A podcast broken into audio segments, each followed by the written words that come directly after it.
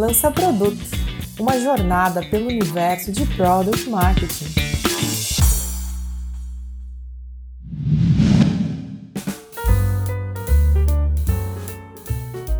Olá, ouvinte, tudo bem?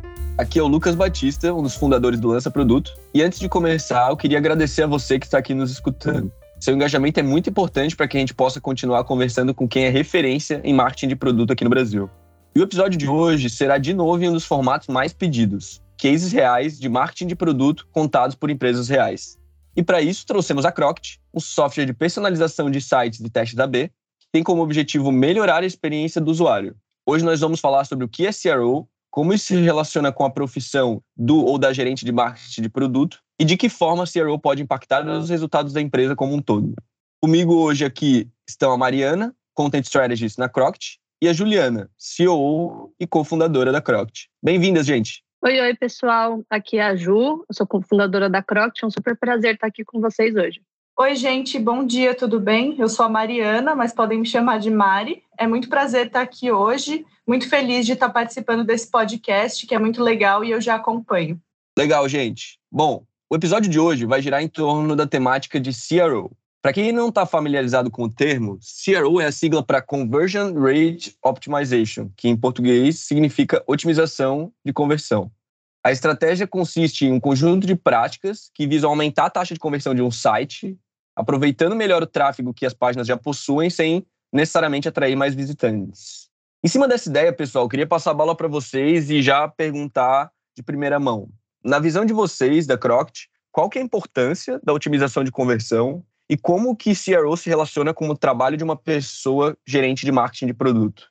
Bom, falando um pouco então sobre a importância do CRO, hoje em dia eu diria que tem uma saturação muito grande de muitas empresas querendo trazer muito tráfego para o site, mas muitas vezes esse tráfego acaba não sendo qualificado e não aproveitado, inclusive. Então, é muito importante otimizar esse tráfego para que ele traga o máximo de conversões possíveis. E falando um pouquinho sobre a relação com o Product Marketing Management, muitas vezes os PMMs acabam traçando, pensando sobre um posicionamento para o produto, ou para a marca, ou até para a empresa, a partir de conceitos teóricos ou frameworks ou a partir até da própria experiência, o que é muito válido, mas mesmo assim você não consegue ter certeza de se esse posicionamento em que você está pensando é o melhor, até que você valide isso.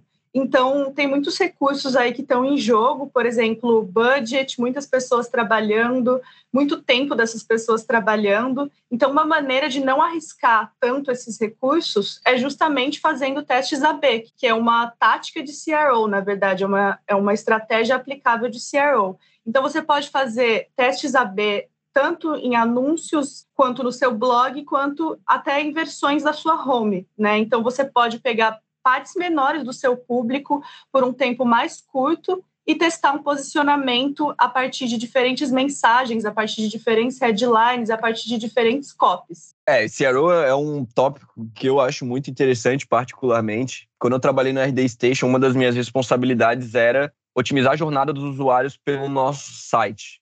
E nesse processo a gente aplicava vários conceitos de CRO, né? Por exemplo, eu lembro que teve um período onde a gente estava testando o quanto que mudanças na mensagem da primeira dobra da home do site poderia impactar em conversões e como que a gente poderia validar o nosso posicionamento e mensagem da empresa por ali também, né? Em outro momento a gente fez testes na página de produto, mudando algumas seções, mudando imagens, mudando call to action, página de preço e assim por diante. E é interessante perceber o quanto que esses pequenos testes, né, ou esses ajustes podem trazer de impacto estratégico para a empresa. Pensando nisso, eu queria que vocês falassem um pouco sobre como vocês enxergam a relação entre otimização de conversão e messaging e de que forma que essa relação pode impactar a jornada do usuário, né? seja positivo ou negativamente. Bom, a gente considera o messaging como aquilo que comunica os principais aspectos do posicionamento de produto ao público. Então, a oferta para a pessoa certa, o valor, o problema que ele resolve e até mesmo influencia e é influenciado pelos pontos de distribuição. O que, que você deseja que o seu público se lembre sobre o seu produto ou sobre a sua marca? Quais são as informações mais relevantes a passar? Então, se você pensar dessa maneira, a gente pode dizer que o posicionamento molda o messaging, enquanto o messaging torna o posicionamento mais claro. E até fazendo um coach aqui da própria April Dunford, que é uma das pessoas que mais colabora aí para definir o que é posicionamento, o que é messaging. Um posicionamento pouco claro é igual falar japonês para uma pessoa que só entende inglês. Então, a mensagem ajuda a tornar esse posicionamento muito claro. Então, pensando um pouco nessa relação aí com o CRO, é muito importante a gente testar o posicionamento através de diferentes mensagens. Então, vamos supor que você, na sua empresa, tenha um público-alvo primário e um público-alvo secundário. Você pode fazer testes AB, por exemplo, na sua homepage, com diferentes mensagens, uma para cada um desses públicos. Então, você pode testar diferentes copies desse site, até como o próprio Lucas falou, para cada um desses públicos e ver o que, que funciona mais. O CRO, então, com testes AB, vai te permitir não só isso, mas uma vez que o posicionamento está bem definido e que a entrega dessa mensagem está clara, você pode também testar melhores jeitos de entregar essa mensagem. Ou então até de pensar em mensagens que sejam mais aspiracionais e abstratas, ou então mensagens mais concretas e mais focadas na resolução do próprio problema. Muitas vezes no universo B2B é mais importante focar na resolução do próprio problema, porque às vezes a gente quer falar sobre todas as features que o produto tem, mas na verdade o usuário está pensando em fazer uma tarefa ali do dia a dia dele. Então, se você consegue fazer um copy que complete uma frase dele, isso pode ser muito poderoso. E aí você testa isso através dos testes AB, né? Ou através dos testes com multivariantes. E tem até um artigo do Andy Raskin que eu acho muito interessante, que fala um pouco sobre essa questão das mensagens mais é, abstratas ou então menos abstratas e mais focadas na resolução do problema, em que ele traz até um exemplo do Uber, que ao longo dos anos o Uber foi mudando a mensagem dele, que no começo é, ele falava que o Uber era o motorista privado de todo mundo,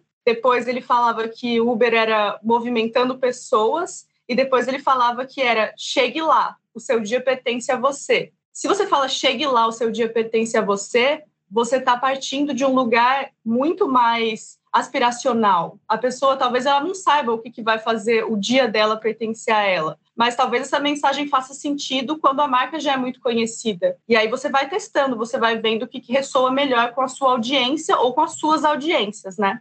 Boa. Tem uma outra coisa que eu acho que eu adicionaria aqui que é super importante, quando a gente está falando de testar, testar messaging testar posicionamento e através desses testes AB, tem muitas pessoas que acabam esquecendo um pouco de se colocar no lugar do usuário. E aí, por que, que eu falo isso, né? Assim, quando você pensa em uma campanha de posicionamento de produto, você tem que pensar que o seu usuário ele vai ter contato com a sua marca ou contato com essa estratégia de messaging em diversos pontos, né? Em diversas ocasiões, em diversos canais. Então, é muito importante, além de você conseguir testar as mensagens aspiracionais e as mais concretas, é que você garanta uma consistência entre essas mensagens, né?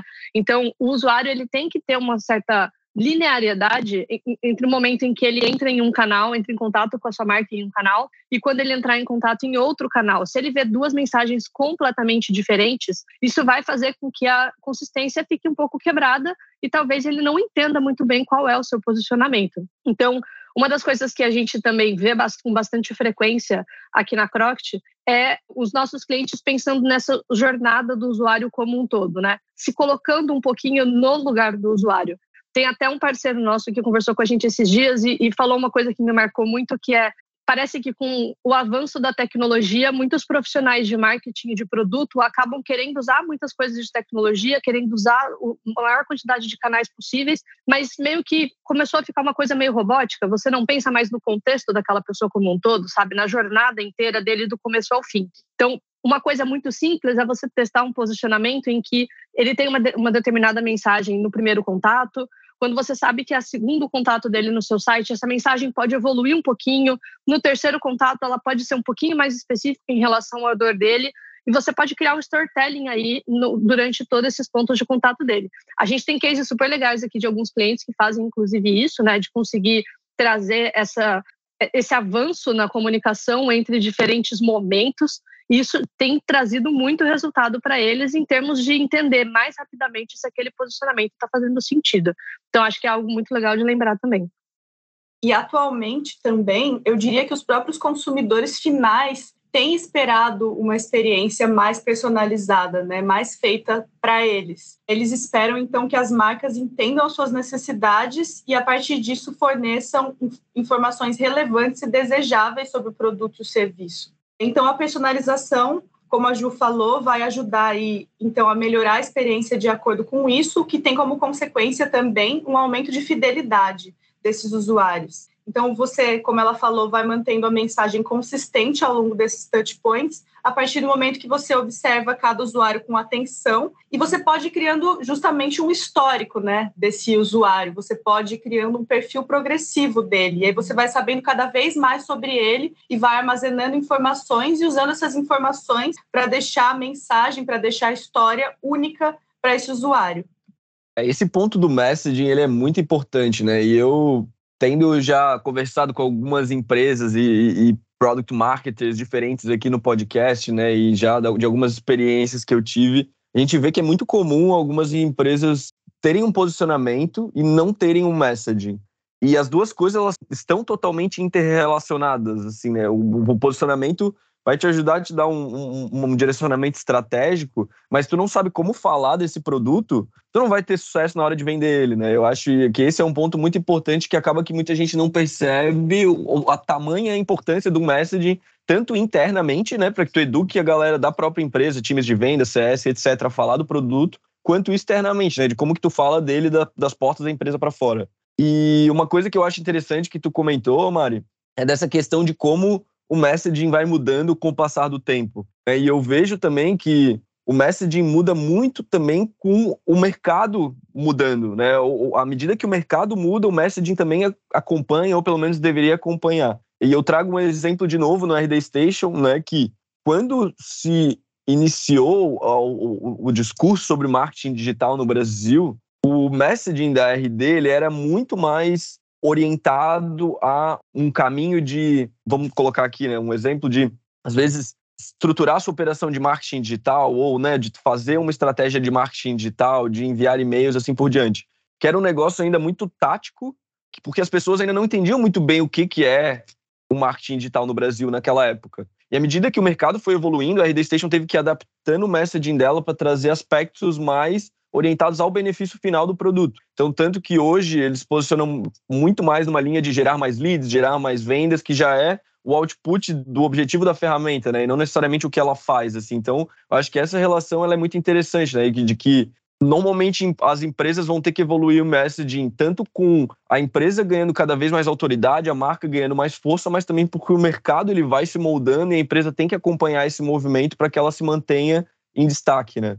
E falando desses diferentes tipos de estratégia de CRO que podem ser utilizadas para validar ou não messaging, né, eu queria que você comentasse um pouco sobre quais os tipos mais comuns, explorar alguns exemplos aqui e também comentar de que forma que a gente pode usar CRO para validar algumas hipóteses com audiências e segmentos diferentes de uma forma bem prática, né? Porque normalmente as empresas elas vão ter ali duas ou três pessoas para poder trabalhar e ter messagings diferenciados para cada uma dessas pessoas em algum momento é algo que vai fazer muito sentido, né? Também quando que chega esse momento, quando que isso é necessário? Eu queria que vocês falassem um pouquinho sobre isso. Boa, o seu exemplo, né, da RD foi um ponto muito legal. O momento de você fazer esse tipo de teste de mensagem, de posicionamento, em geral, ele é mais no início ali da, da, do lançamento daquele produto, que é quando você ainda não sabe exatamente como o seu cliente vai perceber a resolução daquele problema, né? Então, como a Mari comentou, e você também falou agora no exemplo da RD, não adianta muito a gente vender o que o produto faz ou como o produto funciona se o cliente não entender qual é a dor que ele resolve e como ele vai tornar o dia a dia daquele cliente mais fácil ou mais produtivo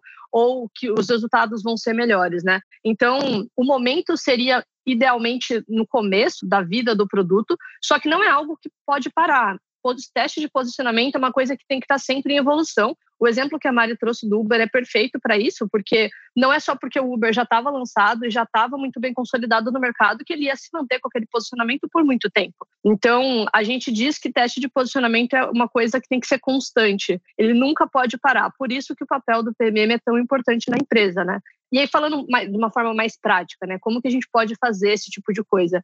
Acho que o, a, a estratégia de CRO mais comum e mais usada mundialmente, é claro, são os testes AB, né? E aí existem diversas maneiras onde a gente pode é, usar o teste AB.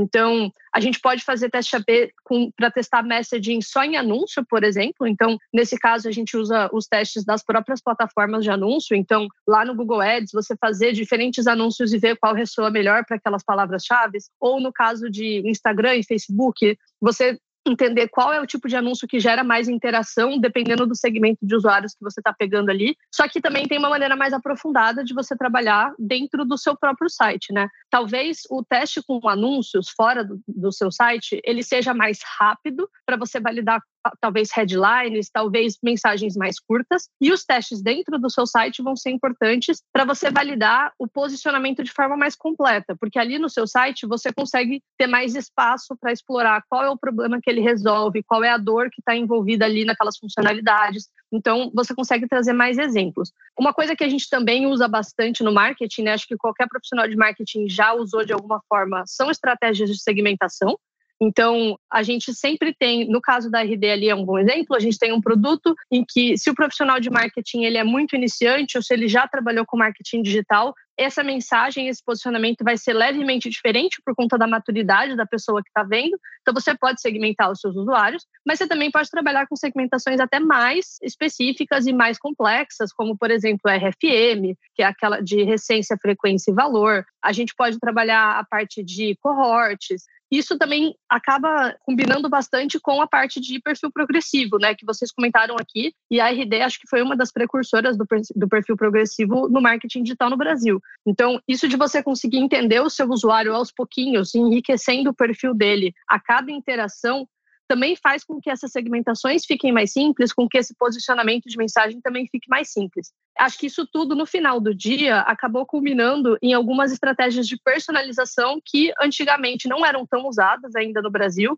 Lá fora já são estratégias usadas há bastante tempo, acho que em coisa de cinco anos, três, cinco anos, a gente tem uma consolidação muito forte desse tipo de estratégia tática para trabalhar a CRO porque quando você quer personalizar a jornada do usuário, você quer entender de fato se dado aquele momento que ele está na jornada, você vai usar um messaging diferente, se dado o interesse dele ou o anúncio que trouxe ele ali para o seu site, você vai usar um posicionamento diferente. Então, isso tudo acaba juntando no conceito mais amplo que é o de personalização, né?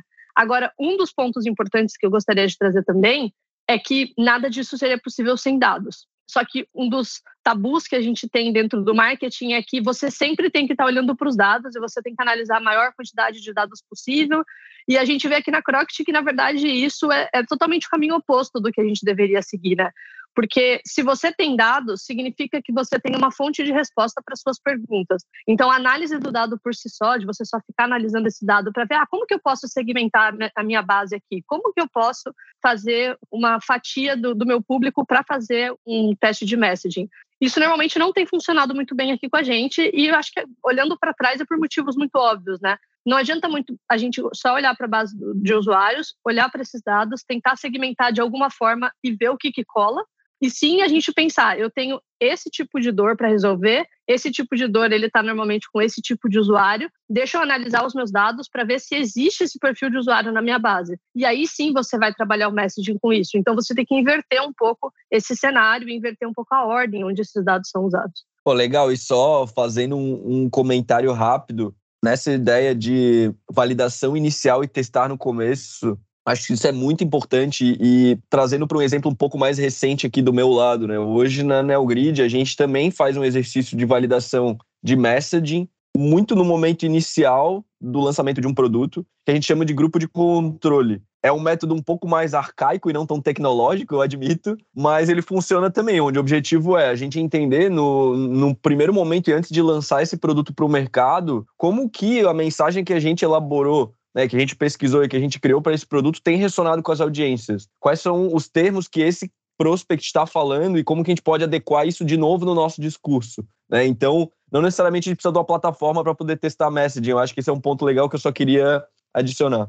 Bom, então, complementando aí um pouco essa fala da Ju sobre dar um passo atrás e pensar quais são os problemas específicos que você está tentando resolver, e não simplesmente navegar na plataforma de análise de dados, às vezes até sem propósito, pensar na plataforma como aquilo que vai te ajudar a responder, então, certas perguntas específicas, né? E principalmente quando você olha para os seus funis mais de perto, você vai perceber que tem alguns gargalos, e aí você vai se perguntar por quê, e aí você vai acabar pensando em hipóteses do porquê você pode ter gargalos, e aí vem os testes AB para validar ou invalidar essa hipótese falando de novo um pouco sobre os dados, a gente sabe que o ideal é ter um analista de dados trabalhando ao nosso lado, mas também a gente sabe que isso não é possível sempre, porque tem muitas empresas que são startups e estão começando e tem um time mais enxuto, e a realidade é muito diferente nesse caso, né? Então, por isso que a gente traz esse conselho de você mesmo, independente de ter ou não um analista de dados trabalhando com você, dar esse passo atrás no fundo, na verdade, como a Ju também falou, é sobre se colocar no lugar do usuário, né? Então, isso não só é possível através de olhar para dados, mas justamente como Product Marketing Managers, é você conversar aí sempre com o seu time de CS, com o time de vendas, tá acompanhando os eventos do site, né? Tá fazendo tracking de eventos porque aí você vai ter realmente inputs do que está acontecendo, do que o time de CS está ouvindo nas calls, quais são os principais problemas, quais são os principais pontos de fricção, ou então o que está levando a aha moments, porque daí você pode melhorar isso ainda mais para trazer mais aha moments. Então, eu acho que é isso. Agora, talvez cabe até alguns casos aí, alguns cases para a gente contar de alguns exemplos que se relacionam com isso.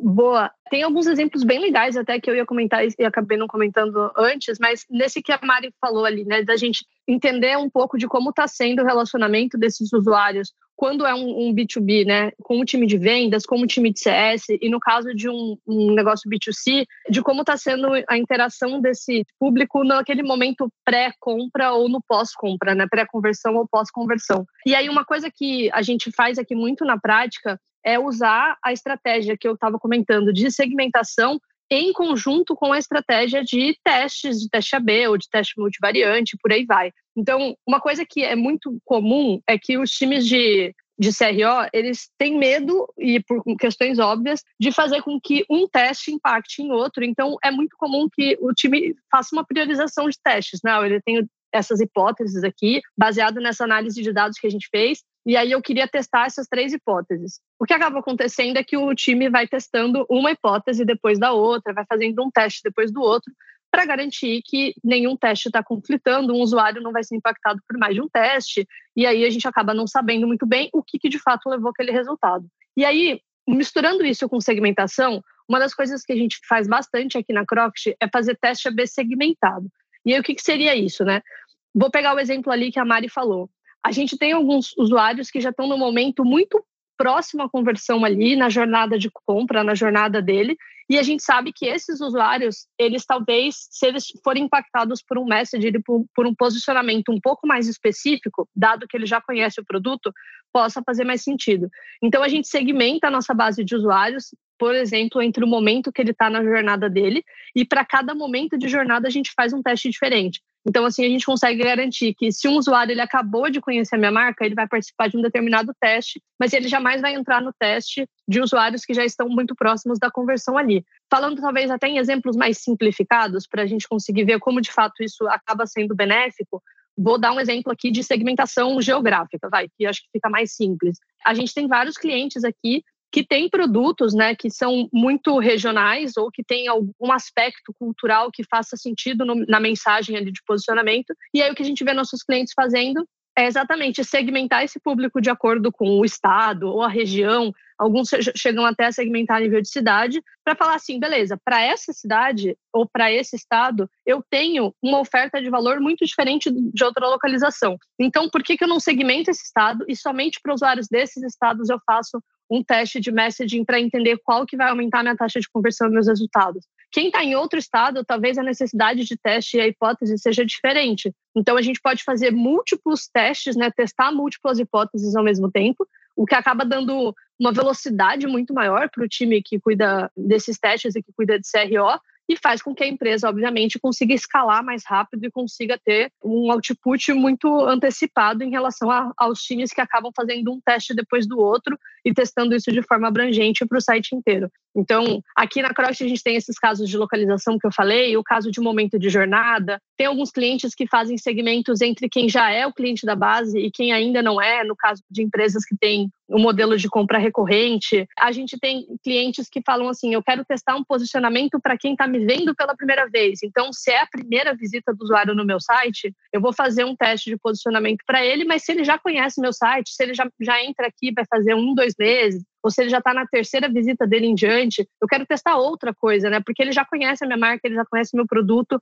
então talvez o meu teste de messaging e de posicionamento seja ainda mais específico. Então a gente consegue fazer isso de forma paralela e acaba facilitando bastante a vida desse profissional de CRO. Pô, muito legal, Ju, os exemplos que tu trouxe. E se eu puder agregar aqui o meu lado, acho que uma coisa legal que tu comentou, uma coisa importante é a importância da metodologia. Né? Tu disse de não sobrepor testes para o mesmo usuário, por exemplo, e essa fundamentação ela é muito crucial para que tu tenha uma validade estatística desse teste que seja relevante, que tu possa tomar como verdade né, e rolloutar isso depois para a base de produção, vamos colocar assim, não só ficar em homologação. Né? Eu acho que esse é um ponto importante. Um outro ponto que é legal, como juntar essas análises quantitativas com uma visão qualitativa também pode agregar, né? E eu trago um exemplo de novo aqui da RD Station. A gente teve uma época que a gente reformulou toda a página de preços e para fazer isso foi um trabalho extenso entre product marketing e design, onde a gente fez teste de messaging, fizemos teste de posicionamento de sessões da página, fizemos entrevistas com o usuário, entrevista de usabilidade enquanto ele navegava pela página. E quando a gente rolloutou isso, a performance da página caiu. Mas foi porque a gente não conseguiu ter essa visão completa, qual e quant, do que, que realmente importava para o usuário. E a gente, às vezes, estava muito orientado só na métrica, o que, quando a gente rolloutou para a base inteira, não fez sentido, considerando essas diferentes audiências que a gente tinha navegando pela página. Né? Então, acho que esse é um ponto que é interessante de trazer também. E antes de eu devolver a pergunta, eu acho que, para fechar aqui, é legal comentar que esses conceitos eles não se aplicam só nesse nosso mundo software as a service B2B. Principalmente essa questão geográfica que tu estava falando, eu ressono muito com o mercado B2C também. Um exemplo claro aqui é o mercado CPG, por exemplo, que hoje já está muito digitalizado, né? A gente tem muitas empresas trabalhando numa linha de e-commerce e conseguir adaptar a mensagem de acordo com o perfil do usuário geograficamente é um negócio que faz muito sentido, porque a gente tem hábitos de consumo muito diferentes dependendo das regiões do Brasil. Né? Então, trazendo a referência, né? A gente aqui, às vezes, no podcast está falando muito de B2B, B2B, mas esses são conceitos que também se aplicam na totalidade para o B2C. Voltando para o quanto que o messaging né, e o CRO podem impactar os resultados da empresa, eu queria que vocês comentassem um pouco sobre como que esses tipos de estratégia podem elevar a receita, podem melhorar a performance da empresa como um todo, e como que a ferramenta da Croct auxilia nisso. Queria que vocês trouxessem alguns exemplos também. Bom, como você mesmo falou, Lucas, claro, temos um aumento da receita, mas também temos uma diminuição no CAC, mas vai além disso, né? Se a gente então dá de novo um passo atrás e pensa no caminho percorrido para que haja conversões, o que a gente tem aí é uma experiência melhor do usuário. Então, nessa ponta final, o que gera mais conversões é essa experiência melhor. E se por um lado essa experiência melhor gera mais conversões, como aí um resultado de curto prazo, a longo prazo, a gente também pode pensar que, além de você ter mais pessoas comprando, né, por exemplo, como uma, um tipo de conversão, você também pode ter uma retenção muito maior, você também pode ter usuários muito mais fiéis. E uma retenção muito maior muitas vezes significa que você tem aí evangelizadores da sua marca falando do seu produto, e isso pode ser, e se prova muitas vezes até com nossos clientes, sete vezes mais barato do que você adquirir novos usuários, né? Do que aquisição de novos usuários. Então, no final das contas, isso acaba compensando mais ainda do que parece. Boa. Tem vários exemplos legais aqui de retenção também, como a Mari estava falando, né? De retenção, ou às vezes até cross-sell, upsell. A gente tem alguns clientes que conseguem trabalhar esse tipo de estratégia só para esses segmentos de usuário. Mas eu até queria voltar um tiquinho, porque o Lucas comentou um pouco sobre o mercado B2C, né? De fato, os exemplos que eu dei acabaram sendo mais B2B, mas um exemplo super legal de B2C que acaba trazendo um pouco do que a Mari falou em aumentar a receita, né? Aumentar a, o número de compras, a gente pode relacionar com o e-commerce, né? A gente tem aqui na Croct alguns e-commerces que conseguem trabalhar essa estratégia de CRO com segmentos em tempo real. Um exemplo super legal é o marketplace que a gente atende. Eles têm muitas categorias de produto muito diferentes, assim.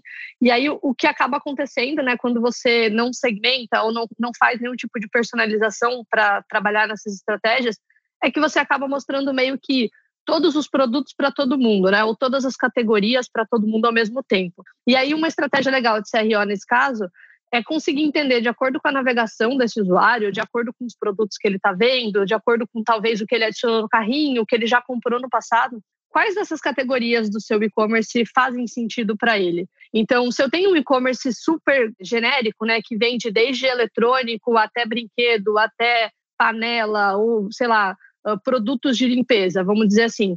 É um e-commerce que vende de tudo. Faz sentido quem está interessado em eletrodoméstico eu mostrar, por exemplo, produtos de limpeza? Pode ser que não. Então, a gente consegue segmentar isso e alguns exemplos de e-commerce que a gente tem dentro da base fazem muito isso usando personalização. Porque como a Crocs consegue identificar ali em tempo real o que, que cada cliente está querendo, o que cada usuário está demonstrando interesse, a gente pode fazer com que o site se ajuste e seja um pouco mais flexível enquanto o usuário navega. Então é como se a gente estivesse ali numa loja física, um vendedor te auxiliando o tempo todo, observando o que você está fazendo, te perguntando o que, que você está procurando dentro da loja e te dando instruções de ah, não, não é por aqui, é naquela outra seção. Vem aqui que eu vou te mostrar um outro produto que faz sentido com o que você está me perguntando. Então a gente tenta fazer um pouco isso no mundo B2C também e a gente tem visto muito resultado. Acho que falando um pouquinho da plataforma da Crocs, né? O, o, Lucas tinha até comentado de explicar um pouquinho mais como que a gente consegue auxiliar nesse tipo de estratégia. Uma das coisas é a parte de segmentação em tempo real, que eu acabei de citar nesse exemplo, né? Então, você entender o que esse usuário está querendo no momento em que ele está navegando no site faz toda a diferença. Você não precisa esperar ele sair do seu site para você depois entender através de uma análise o que, que ele estava procurando para quando ele voltar no seu site, você oferecer esse, esse produto para ele. Ou, por exemplo, para quando você atingir ele com uma campanha de remarketing, você mostrar esse produto para ele e ficar perseguindo ele pela internet. Você pode ser muito mais proativo em relação a isso e mostrar esse tipo de, de personalização durante a navegação dele. Uma outra coisa que o Lucas comentou que também dá para a gente fazer com a Croct de uma maneira muito legal quando a gente fala de análises mais qualitativas e a gente fala de pesquisa com o usuário, acaba que, dependendo da escala que o seu negócio tem, isso não é tão viável, né? Ou você vai pegar uma amostra de usuários muito pequena perto do todo, porque fazer uma pesquisa exige um pouco mais de trabalho ali não escalável. E aí, com a Croct, a gente também consegue não só medir as conversões de venda, né, a conversão final, mas as conversões no meio do funil. Então, se você coloca ali na frente de um segmento de usuários algum tipo de quiz, alguma pergunta ou algum tipo de oferta diferente e entende como que ele vai interagir com esse tipo é, de conteúdo, a gente acaba tendo algumas análises que são também qualitativas e não só quantitativas, né? Acho que, por último, um, ponto legal de trazer, indo para outra ponta da análise, que é a quantitativa mesmo, é que a gente usa dentro da Croct, né, e oferece para os nossos clientes um, uma análise de modelo Bayesiano para teste AB, que é muito mais potente, né, muito mais poderosa do que uma análise frequentista que traz ali números mais simplistas para a gente conseguir analisar o, o output de testes. Então é outro ponto também que depois a gente pode até entrar em mais detalhes, mas é mais estatístico, né, mais matemático, mas que também faz bastante diferença para o profissional de CRO. Cara, ótimos exemplos, Ju e Mari. Obrigado por compartilharem com a gente. E indo nessa linha, eu queria que vocês explorassem um pouco mais esse tema da Croct e como que vocês fazem CRO e marketing de produto, né? Como que é a área, o trabalho de vocês hoje e principalmente como que vocês usam a própria ferramenta para poder testar e validar hipóteses. Se vocês tiverem até algum caso interessante que vocês fizeram, que teve algum ganho legal, também fiquem à vontade para compartilhar. Bom, então eu vou inverter as suas perguntas, a resposta para as suas perguntas, Lucas, e vou falar primeiro um pouco sobre product marketing dentro da Croft. A gente não tem um profissional inteiramente dedicado a product marketing. Como eu já falei ali, a gente é um ótimo exemplo de uma startup que ainda tem um time enxuto, apesar de estar crescendo bastante. Então, a gente tem o product marketing dentro da Croft como mindset. E até por a gente ser uma empresa que tem poucas pessoas, que não é tão grande, é muito mais fácil manter os times alinhados e integrados. Então, a gente sempre conversa muito com o time de CS, a gente sempre tem uma integração muito grande, tanto com o time de CS, quanto o time de vendas, quanto o time de produto, que é o mais importante no final das contas. A gente faz testes de usabilidade, a gente tenta estar presente neles, como o marketing está presente nessa parte de teste de usabilidade para entender melhor quais são as necessidades dos clientes e o que, que a gente pode usar até na parte da comunicação, né? Mas também a gente está sempre criando materiais para dar suporte para o pessoal de vendas, para dar suporte para essa narrativa deles e alinhando essa narrativa. E a gente também tem muitas reuniões de posicionamento mesmo e, e reuniões de redefinição de personas. Inclusive, um dos outputs desses papos que a Mari falou, né, das reuniões de discutir posicionamento, discutir e rediscutir personas o tempo todo, isso deu output recentemente a, a testes bem legais que a gente fez aqui a gente realmente, né, a gente usa a Croct dentro da própria Croct, porque não faz sentido a gente ter um produto de CRO se a gente mesmo não usar. E o último teste que a gente começou, né, os últimos testes de uma discussão que a gente teve, é que a plataforma da Croct ela acaba sendo muito poderosa uma das coisas que a gente tem receio desse, desse usuário que está no comecinho da jornada é ele olhar para um produto que é muito poderoso e ficar um pouco assustado, talvez um pouco receoso de falar assim, vixe, acho que eu não estou muito no, no momento de usar isso ainda, talvez eu não estou com a maturidade necessária para chegar nesse ponto. E a grande verdade é que dá para ser muito simples, sabe? Então, uma das coisas que a gente fez aqui é que quando a gente começou a, a, a Crocs, né, a gente sempre se posicionava como uma plataforma de CRO. O que a gente começou a perceber é que quando a gente fala que a gente é uma plataforma de CRO, como existem várias áreas de CRO, várias táticas diferentes, várias estratégias diferentes. Alguns dos nossos leads e dos nossos clientes olhavam para isso e falavam assim: cara, vocês são muito mais que uma plataforma de CRO. Talvez o que eu precise é só uma plataforma de teste AB ou é só uma plataforma para segmentar meu usuário. E a gente faz tudo isso, mas para ele parecia uma coisa muito grande, né? Então a gente falou: beleza, talvez a gente tenha que quebrar esse posicionamento em coisas mais simples para um usuário que está mais no começo da jornada e um usuário que já está mais avançado nessa jornada de CRO. A gente pode trazer isso como um combo que abrange várias coisas. Então, esse foi um dos primeiros testes que a gente começou a fazer. E aí a gente foi ao extremo, assim. Então, um dos exemplos que eu dei ali era o exemplo de segmentação por localização, né? E a gente começou a ver que vários dos nossos clientes usavam a Croct primordialmente no início da jornada do produto só com a segmentação de geolocalização. É uma coisa que para a gente parecia muito simples no começo, de falar assim, nossa, mas a Croct faz muito mais do que isso. Por que, que esse cliente está usando só para segmentar por estado ou só para segmentar por cidade? A grande verdade é que era uma das pontas iniciais, de fato, de como que o cliente começa a experimentar CRO, dependendo de qual é a necessidade do mercado dele. Então a gente falou assim, ó, segundo posicionamento que a gente vai testar, a Crocs é uma plataforma de geomarketing, porque é uma maneira de você começar a fazer algumas estratégias de CRO e personalização e aos poucos você vai conseguir entender o que mais dá para fazer e tudo mais. Foi um teste bem legal.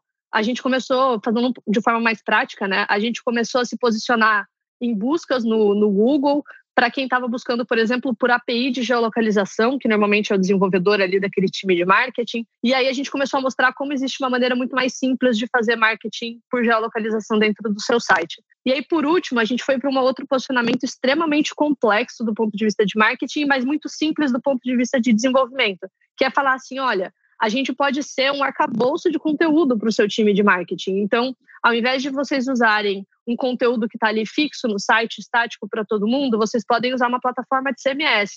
E a Croct é o CMS 2.0, porque a gente não é um CMS que te provê o conteúdo estático, é um CMS que já junta personalização e teste AB e analytics num único lugar. Então, com o CMS da Croct, você consegue fazer todos os seus testes de CRO, todos os testes de segmentação e analisar todos esses dados sem precisar ficar integrando diversas ferramentas. Então, é um posicionamento também um pouco mais completo está sendo super legal usar isso, porque no final do dia hoje, a Croct tem uma homepage, então tem lá um link, uma URL, croct.com, que tem diversos posicionamentos diferentes. Então, dependendo de qual foi o anúncio que te trouxe até o site, se você é um usuário recorrente, se você é um usuário novo, se você já viu algum conteúdo no nosso blog, a gente vai mudando o conteúdo daquela homepage para você, para que você consiga ter o messaging e o posicionamento ideal para sua dor. E está sendo super legal conseguir fazer esses testes, mesmo com volumes pequenos ou com volumes grandes, a gente vê muito resultado.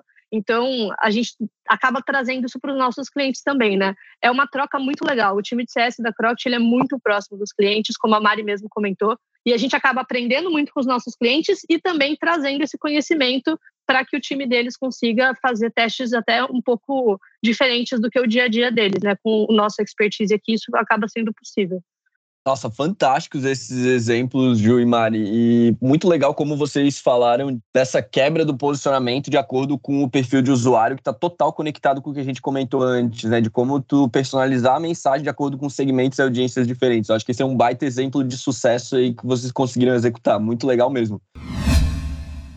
A gente está chegando no final do nosso episódio, pessoal, e a gente tem uma prática aqui no Lança Produto, onde no final cada convidado deixa algumas sugestões de conteúdo para os ouvintes. Eu tenho uma sugestão aqui para deixar. É um site chamado Conversion XL, então Conversion XL. Eu não sei se vocês conhecem, mas ele tem tanto um blog com muitos conteúdos riquíssimos sobre estratégia de marketing, CRO, testes de messaging e assim por diante. Mas eles também têm uma área de aulas e cursos online que também são muito bons e muito profundos quando entra nesse tópico de CRO. Fica a dica aí para o pessoal, acho que vale a pena dar uma olhada principalmente essa parte mais fundamental estatística, eles cobrem bastante lá. Tem até um curso que eu me lembro que eu acho que é Estatística para Marketing, se eu não me engano, que traz muito dessa ideia inicial de como aplicar os conceitos básicos de estatística para poder fazer teste AB. E eu acho que é legal para qualquer profissional de marketing ou de marketing de produto é, ter essa base, né, estatística, essa base um pouco mais fundamental para conseguir entender os conceitos que estão por trás dos testes. Né? Mari e Ju, vocês têm alguma sugestão de conteúdo que queiram deixar aí para gente? Eu gostaria de trazer algumas sugestões que foram justamente sugestões que eu falei sobre elas indireta ou diretamente na minha fala durante o nosso bate-papo. Uma é o texto Finding Language Market Fit do First Round Review, é sobre justamente essa ideia de você encontrar, às vezes, até o product market fit através da sua linguagem, através da comunicação. É muito interessante, é uma visão muito diferente. Então, eu recomendo muito essa leitura. E também um artigo do Andy Raskin, que eu citei, que tem o um exemplo do Uber, que fala sobre mensagens mais aspiracionais ou menos aspiracionais, que chama Pitch the Promised Land. Boa. A minha sugestão de conteúdo para posicionamento é realmente o livro da April Dunford. Eu já li esse livro acho que duas ou três vezes. Eu estou, inclusive, relendo ele agora nessas discussões que a gente fez. A cada vez que eu leio ele, eu tiro um insight diferente dali. É, eu sou muito fã de carteirinha dela, porque é, ela traz muito esse posicionamento na prática, né? Isso para a gente tem sido muito importante. E em, em relação a Teste AB e CRO, a CXL era de fato uma das minhas recomendações. Eu já fiz esse curso que você falou, Lucas, ele é muito bom de fato. Esses fundamentos matemáticos, para quem gosta dessa área de exatas, cara, é essencial para o que a gente está fazendo aqui, o que a gente está falando. Mas uma das coisas que eu senti falta no, no material deles o tempo todo era ir um pouco além do teste AB comum, né? Do teste AB básico ali, que você só faz o split e que você tem X variações e tudo mais. Então, até puxando a sardinha um pouco para o nosso lado aqui, uma das coisas que a gente tentou fazer para cobrir um pouco esse gap que a gente encontrou foi começar a produzir conteúdos relacionados a isso. Então, o nosso blog, por exemplo, está recheado de conteúdos de CRO mais avançados, mais focados em segmentação, em personalização, tem inclusive um conteúdo lá sobre teste de CRO com posicionamento, que tem tudo a ver com esse episódio que a gente está falando aqui, e a nossa newsletter, porque a gente está trazendo newsletters mensais que são focadas realmente em conteúdo. Então, quem quiser se cadastrar lá no nosso site, a gente está mandando a cada mês um compilado de conteúdos não só nossos, mas acho que também é super legal trazer conteúdos que a gente usa no nosso dia a dia, que é esses dois exemplos que a Mari falou e que a gente acha que é super legal compartilhar com todo mundo. Então, puxando um pouquinho aqui, mas é, é um, um conteúdo que a gente está fazendo com bastante carinho para todo mundo. Obrigado por compartilharem esses conteúdos. Só um comentário, de fato, esse livro da April ele é muito bom. E tive a oportunidade de conhecer ela no RD Summit aí, uns dois, três anos atrás, antes da pandemia. E, cara, muito massa mesmo. Assim, vários insights muito relevantes que a gente, eu pelo menos aqui, aplico quase que diariamente. Então, ótima sugestão. Gente, muito obrigado pela participação nesse episódio. Obrigado, ouvintes, por terem escutado até aqui. Antes da gente encerrar, eu queria deixar um spoiler a gente está trabalhando no nosso Instagram e em breve vamos começar a postar e, e movimentar mais ativamente essa rede. Então sigam a gente lá, é lançaprodutopod, sem o cedilha. E se você quiser que a gente explore algum assunto específico por aqui, fique à vontade para mandar sugestão de tema para lançaproduto, sem o cedilha também, arroba gmail.com ou deixar uma mensagem para a gente na nossa página do LinkedIn. Obrigado de novo, Mari, Ju, muito obrigado pela participação e até o próximo episódio, pessoal. Tchau. Tchau, tchau, pessoal. Foi um prazer. Obrigada, gente. Adorei o bate-papo. Foi um prazer. Tchau, tchau.